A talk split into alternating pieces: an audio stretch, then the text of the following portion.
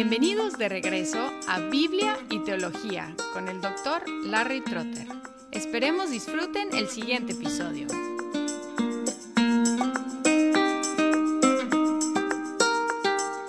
En Biblia y Teología estamos en una serie sobre la teología que es una subcategoría de la teología sistemática. En la teología nos enfocamos en el ser y las obras de Dios, y las obras dividimos en creación y providencia. En el episodio anterior hablamos de la creación y ahora hablamos de la providencia.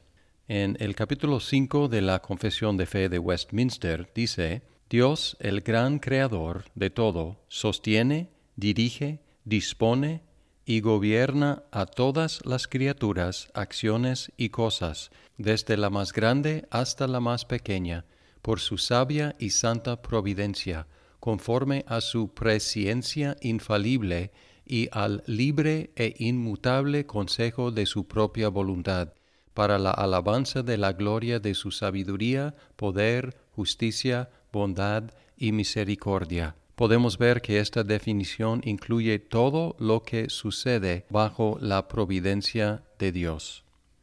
El Catecismo Menor, pregunta 11, dice, ¿cuáles son las obras de providencia de Dios? Y la respuesta es, las obras de providencia de Dios son aquellas con que santa, sabia y poderosamente preserva y gobierna a todas sus criaturas y todas las acciones de éstas incluyendo todo lo que sucede bajo el control y la dirección de Dios. Dividimos la providencia en tres diferentes aspectos, aunque hay traslape entre estos. En primer lugar tenemos la preservación, y en la preservación enfatizamos que todo lo que existe existe por Dios, no solo en su origen, sino también en su estado actual es decir, que no solamente creó todas las cosas, sino también sostiene y mantiene en existencia todas las cosas. En Colosenses 1:15 dice, Él es la imagen del Dios invisible, el primogénito de toda creación, porque en Él fueron creadas todas las cosas, tanto en los cielos como en la tierra, visibles e invisibles, ya sean tronos o dominios o poderes o autoridades todo ha sido creado por medio de Él y para Él. Y Él es antes de todas las cosas, y en Él todas las cosas permanecen. Los versículos 15 y 16 enfatizan la creación y en 17 enfatiza la preservación o la permanencia de las cosas por obra de Dios. En diferentes versículos encontramos detalles como los pájaros, Mateo 6, 26, el número de los cabellos, Mateo 10, 30, las flores del campo, Mateo 6, 28, la comida y la ropa de los seres humanos, Mateo 6, 26 y Hechos 17, 25. Dios preserva todo lo que hay. En segundo lugar, tenemos la concurrencia. Una corriente fluye y una concurrencia enfatiza que son dos o más corrientes que confluyen. La concurrencia enfatiza que Dios es la primera causa de todo lo que sucede y obra frecuentemente por medio de causas secundarias. Así que la causa primaria, que es Dios, y las causas secundarias confluyen. Es lo que queremos decir con la concurrencia. Hablando con sus hermanos en Génesis 50, 20, José declaró la concurrencia así, Vosotros pensasteis hacerme mal, pero Dios lo tornó en bien para que sucediera como vemos hoy y se preservara la vida de mucha gente. Causas secundarias, los hermanos de José. Causa primaria, Dios él haciendo su voluntad por medio de las acciones de los hermanos de José. Aún más fuerte es lo que encontramos en Hechos 4:27, porque en verdad en esta ciudad se unieron tanto Herodes como Poncio Pilato, juntamente con los gentiles y los pueblos de Israel, contra tu santo siervo Jesús, a quien tú ungiste, Ahí tenemos las causas secundarias de la muerte de Jesús. Y luego el versículo 28, para hacer cuanto tu mano y tu propósito habían predestinado que sucediera. Ahí tenemos la primera causa, obrando por medio de las causas secundarias, la primera causa siempre siendo Dios. Tenemos que tener cuidado con un concepto que muchas veces se presenta que son las leyes naturales del universo, porque en realidad estas supuestas leyes naturales son hipótesis humanas para descubrir y describir la regularidad del universo.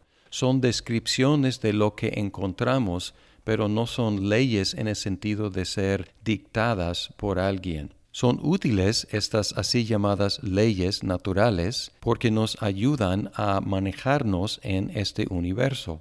Sin embargo, no son reglas o leyes a las cuales Dios se tiene que someter. Por lo tanto, cuando encontramos un milagro en la Biblia, no es una suspensión o violación de una ley natural, sino una obra extraordinaria de Dios, porque Dios nunca estuvo sometido a estas así llamadas leyes.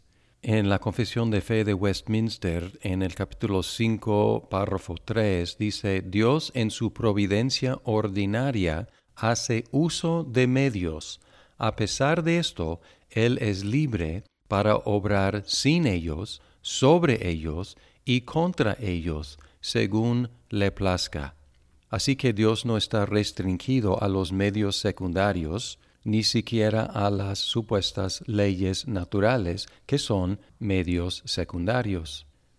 Así que tenemos preservación, tenemos concurrencia y tenemos gobierno. El gobierno enfatiza que Dios va a lograr sus propósitos. Regresando a Colosenses 1, 19 y 20, dice, porque agradó al Padre que en Él habitara toda la plenitud, y por medio de él reconciliar todas las cosas consigo, habiendo hecho la paz por medio de la sangre de la cruz, por medio de él.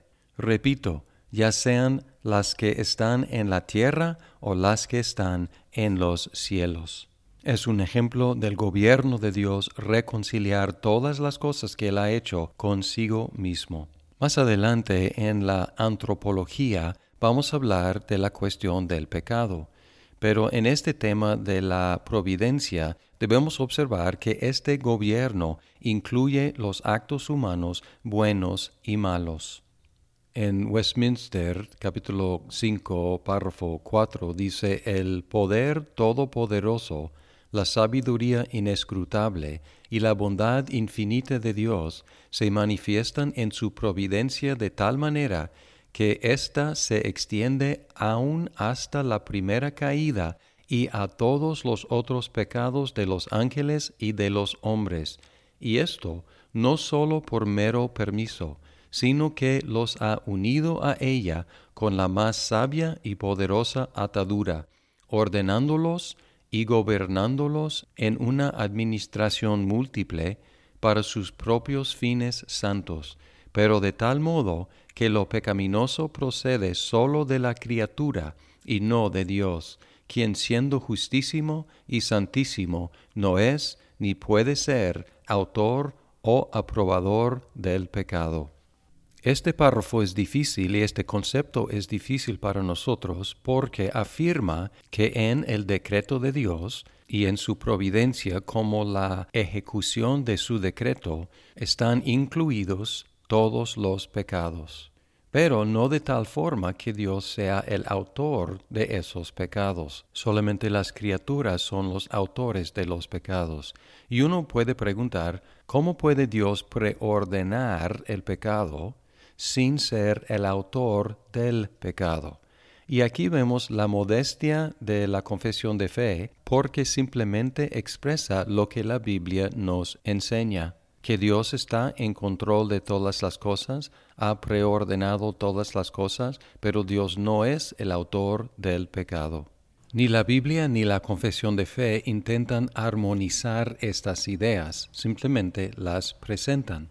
Y aunque es difícil mantener estas dos ideas al mismo tiempo, nos puede ayudar considerar la otra opción. ¿Cómo sería si Dios no incluyera la maldad dentro de su decreto y de su providencia? Entonces la maldad sería algo fuera de su control y su gobierno, y esto sería peor aún. Me acuerdo que escuché el testimonio de un papá cristiano quien había trágicamente perdido a su hijo a la leucemia. Otro creyente estuvo tratando de animarlo, diciendo, pues puedes estar seguro de que Dios no tuvo nada que ver con la muerte de tu hijo. Y el papá sabiamente respondió así, si Dios no tuviera nada que ver con la muerte de mi hijo, entonces tendría un problema mucho mayor que perder a mi hijo, porque tendría un Dios que no está en control de todas las cosas, ya sean buenas o sean malas. Así que, aunque la providencia nos presenta algunos enigmas que nos cuestan trabajo reconciliar en nuestras mentes, al mismo tiempo nos consuela el hecho de que Dios está en control de todas las cosas.